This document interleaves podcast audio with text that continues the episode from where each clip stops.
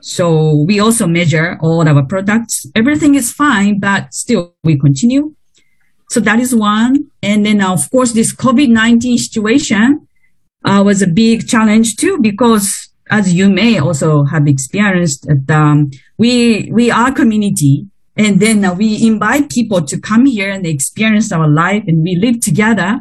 But this living together, you know, intensively, this situation we have to avoid. And then we couldn't invite, people couldn't come. So we couldn't form a community here. So we had a last, last two years, we had a very small community, about one third of the regular year.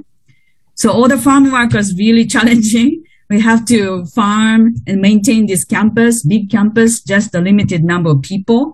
And we couldn't have this, uh, you know, our training program based on the community.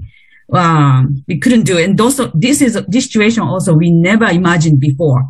We always thought that the people wants to come here and then, uh, the airplane flies and the people, you know, people are able to come here if we invite people.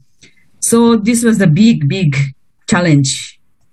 But uh, uh, we had also promising possibilities for the future because more and more people clearly uh, having an interest in our activities and especially the this uh, you know hardship during the COVID-19, uh, I think created a the um, you know more longingness and the wish to connecting each other because people became very isolated and divided uh, into different places.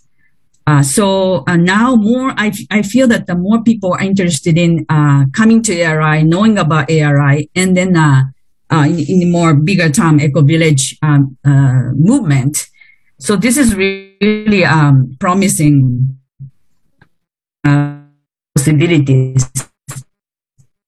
Last uh, we had a um, financial but many suffers I couldn't do donations and they were so so um promise um, the program. I'm happy to come here, meet